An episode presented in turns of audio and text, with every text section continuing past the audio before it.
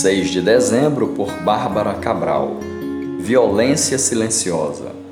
Trate adequadamente as viúvas que são realmente necessitadas. 1 Timóteo 5, verso 3.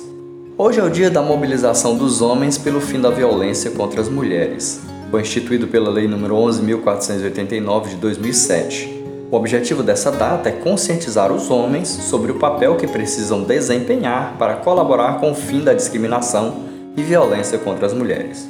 Jesus deixou o exemplo a todos os homens. Em João 4, de 7 a 30, quebra todo preconceito social e conversa com a samaritana. O texto diz que até mesmo seus discípulos se surpreenderam. Ele deu o exemplo primeiro aos da fé. Em João 8, de 1 a 11, o mestre impede o apedrejamento de uma mulher encontrada em adultério.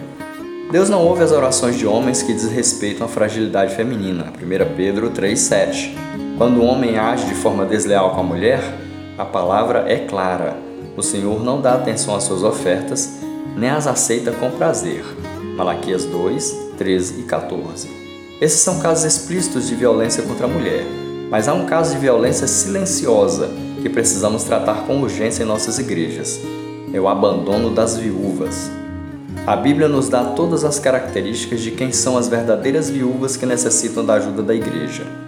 Muitas mulheres abriram mão de uma carreira fora de casa para se dedicarem em tempo integral à família. As leis previdenciárias do Brasil estão cada vez mais rígidas. É cada vez mais difícil receber pensão, benefícios ou aposentadoria. E em nenhum lugar da palavra lemos que é dever da Seguridade Social amparar as viúvas.